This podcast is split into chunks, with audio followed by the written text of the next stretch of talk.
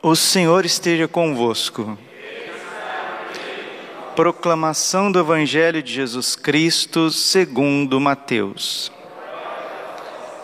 Naquele tempo disse Jesus aos seus discípulos: Não deis aos cães as coisas santas, nem atireis vossas pérolas aos porcos, para que eles não as pisem com os pés e voltando-se contra vós vos despedacem. Tudo quanto quereis que os outros vos façam, fazei também a eles. Nisto consiste a lei e os profetas. Entrai pela porta estreita, porque larga é a porta e espaçoso é o caminho que leva à perdição, e muitos são os que entram por ele. Como é estreita a porta e apertado o caminho que leva à vida, e são poucos os que o encontram. Palavra da salvação. Ave Maria, cheia de graça, o Senhor é convosco. Bendita sois vós entre as mulheres, bendito é o fruto do vosso ventre, Jesus. Santa Maria, Mãe de Deus, rogai por nós, pecadores, agora e na hora de nossa morte. Vinde Espírito Santo, vinde por meio da poderosa intercessão do Imaculado Coração de Maria, vossa amadíssima esposa. Podemos sentar um pouquinho. Jesus, manso e humilde de coração. Mês de junho, mês do Sagrado Coração de Jesus. Essa semana nós vamos celebrar grandes santos. Hoje, São Luís Gonzaga padroeiro da juventude, padroeiro dos seminaristas. O Papa São João Paulo II o colocou também como padroeiro intercessor daqueles que padecem do vírus da AIDS, porque ele, um jovenzinho de 14 anos, sucessor ao principado da sua família, era de uma corte nobre italiana. Luiz Gonzaga, desde pequenino, se mostrava um menino diferenciado, porque gostava muito de rezar, né? Bem pequeno, já era recolhido em oração, fazia penitências e quando completou 14 anos, quis ser jesuíta. São Luís Gonzaga é uma espécie de Santa Teresinha do Menino Jesus, versão masculina, né? Porque morreu também muito jovem, com 23 anos. Entrando para o noviciado dos jesuítas, ali ele trabalhava no seu apostolado, na sua pastoral, em meio aos enfermos. Ele ia cuidar dos doentes. E naquela época estourou uma peste, uma epidemia em Roma, e o menino, o jovem, acabou contraindo uma doença por cuidar daqueles que estavam infectados. Era de uma pureza tremenda. Dizem os seus biógrafos que até quando conversava com a sua mãe, que era uma mulher muito bonita e muito santa, muito bonita e muito santa, diz que ele abaixava os olhos até para conversar com a mãe dele, para guardar a pureza do, do coração. Porque a impureza entra pelos olhos, Outro santinho também maravilhoso, São Domingos Sávio, também andava de cabeça baixa e perguntaram para ele: por que, que andas, Domingos, sempre cabisbaixo? Ele falou: porque eu quero guardar os meus olhos puros para contemplar a beleza da minha mãe imaculada no céu. Então, são uns meninos, são uns jovens santos que passaram por tantas tentações, mas venceram com a graça de Deus. E tem um trecho do Salmo 118, aquele salmo grandão, né? aquele que tem 175 versículos. É um salmo maravilhoso que a gente deve meditar com calma, como alguém que está degustando um alimento saboroso e precioso. Esse salmo é tão grande assim porque ele elogia a lei de Deus, os mandamentos divinos. E no versículo 9, o Salmo 118, ele nos pergunta assim e ao mesmo tempo nos responde. Como um jovem pode manter a sua vida pura? E a palavra de Deus responde a palavra de Deus, guardando fielmente a sua palavra. Meus irmãos, a pureza é necessária para a gente ver a Deus. Se nós não guardarmos a pureza dos nossos olhos, dos nossos pensamentos e do nosso coração, jamais veremos a Deus. Santo Tomás de Aquino, teólogo, nos explica que o pecado da luxúria, o pecado da impureza, ele gera na nossa alma a estultícia. O que, que é isso, Padre? A alma fica embaçada. É como se você estivesse no alto de um prédio, vendo a cidade inteira, vendo as colinas, vendo o pôr do sol, né? uma visão privilegiada, mas você está lá no alto daquele prédio e aquele blindex dele lá está todo embaçado.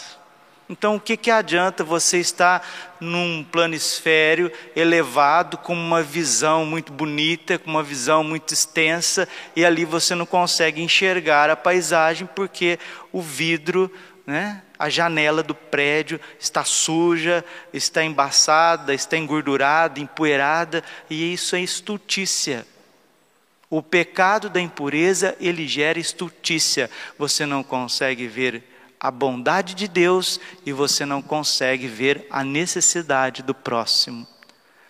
E aí, infelizmente, nesse ciclo vicioso de egoísmo, orgulho, ira, impureza, a pessoa vai se definhando, vai se deixando cada vez levar pelas tentações, a impureza também leva as pessoas cada vez mais à impaciência consigo mesmo.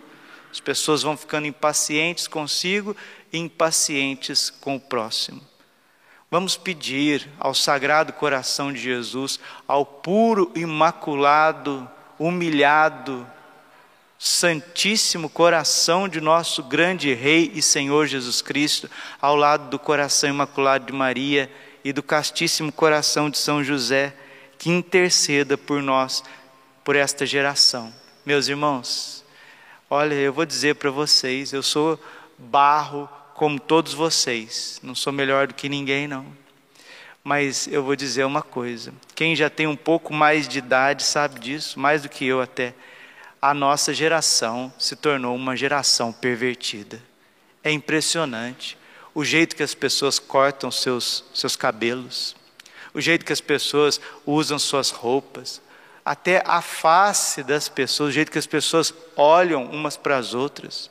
Por que, que essa geração é uma geração, desculpa, usando Filipenses, usando a palavra de Deus, né? Filipenses capítulo 2, versículo 13, uma geração depravada e corrompida, porque não conhece a Deus não conhece a Eucaristia, não conhece o Santo Evangelho. E quando vão para os evangelhos, vão para essas seitas, para tirar do Evangelho é, o bel prazer dos bens materiais e de uma teologia da prosperidade que não salva ninguém, pelo contrário, é idolatria também. É, uma, é um distanciamento do espírito autêntico do Evangelho, que é desprendimento, é pureza e é obediência a uma hierarquia.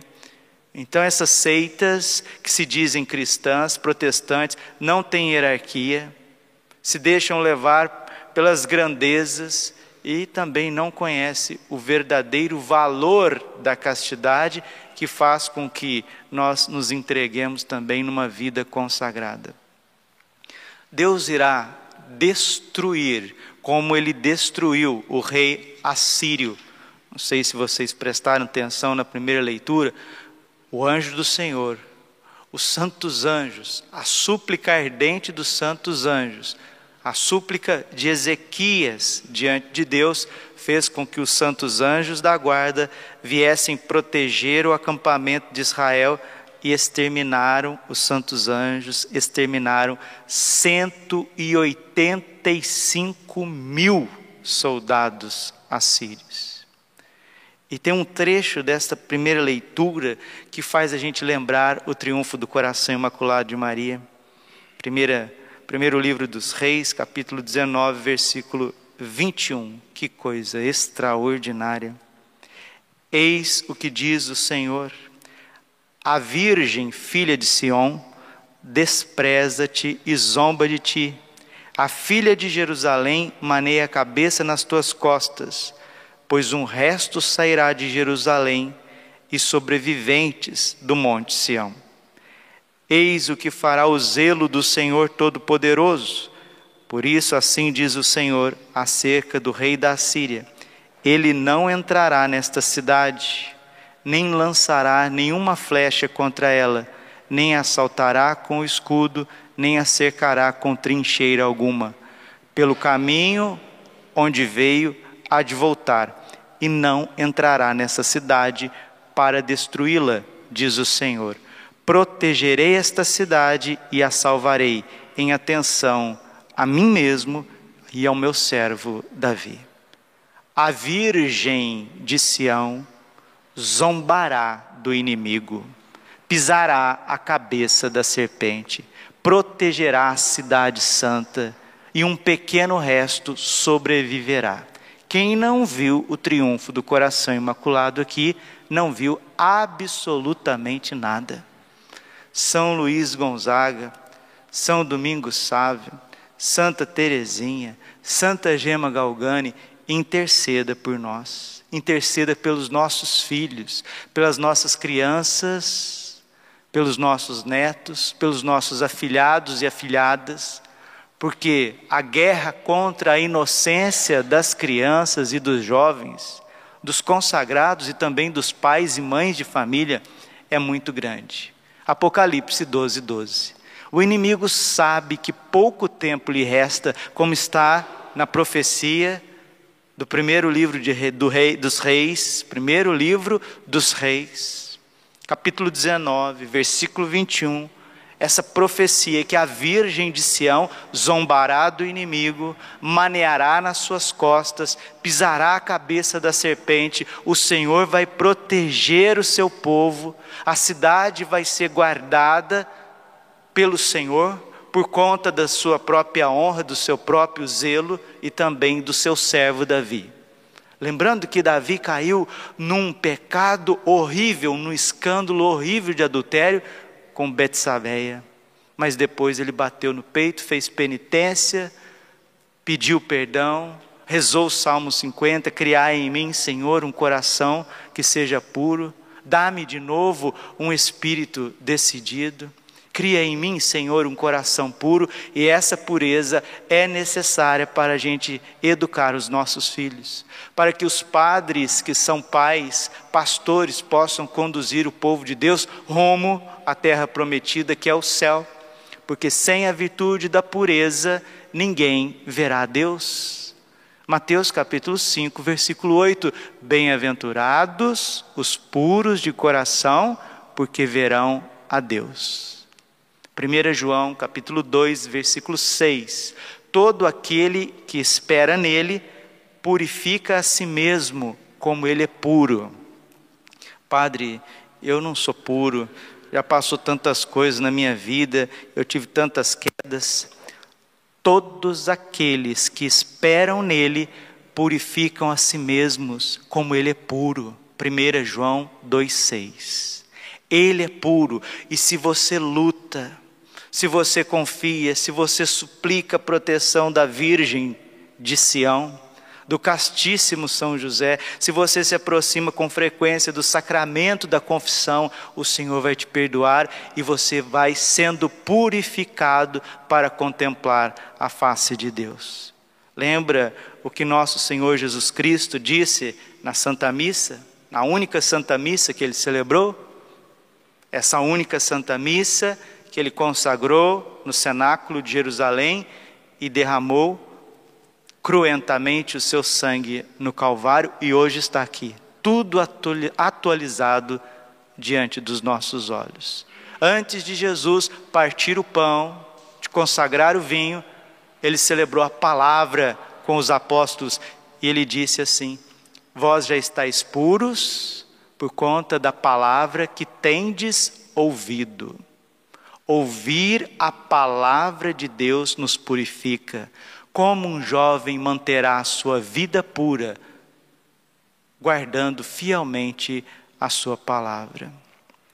Nesse mês do coração de Jesus, seja verdadeiramente um fiel que se aproxima do bom Jesus com confiança, mesmo com as tuas impurezas, mesmo com as tuas quedas.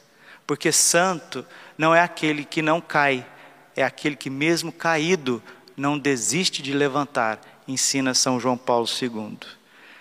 Quero recomendar para vocês que vêm à Santa Missa e também aqueles que ouvem a homilia nas suas casas, o Breviário da Confiança do Monsenhor Ascânio Brandão. É um dos melhores livros que, na minha opinião, já foram escritos na espiritualidade católica. É uma meditação por dia de uma profundidade muito grande. E se você puder ler esta meditação, é uma página por dia, literalmente uma página. Leia uma página por dia antes de rezar o texto da Divina Misericórdia às três horas da tarde.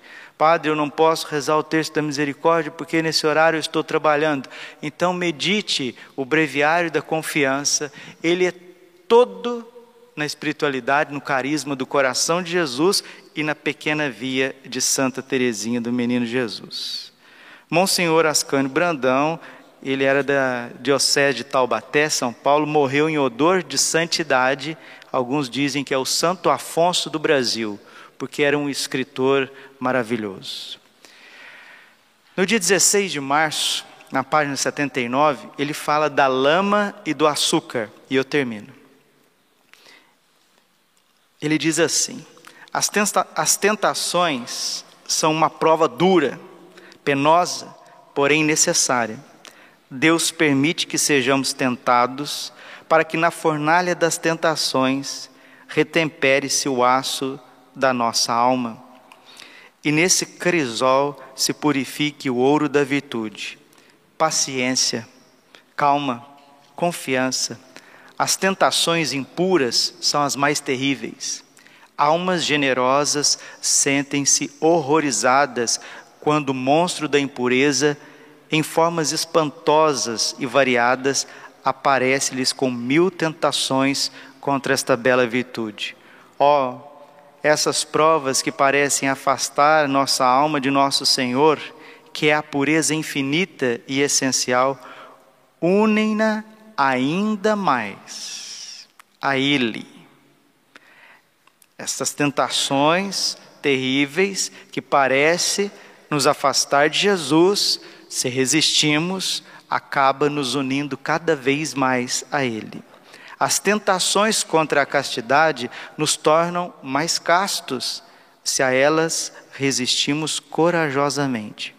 São vantajosas porque nos ensinam a combater, mostram a nossa miséria, os pontos fracos da nossa alma, dão-nos ocasiões de mortificações e nos avisam de que estejamos alertas, porque a cada passo nossa miséria nos pode levar ao abismo.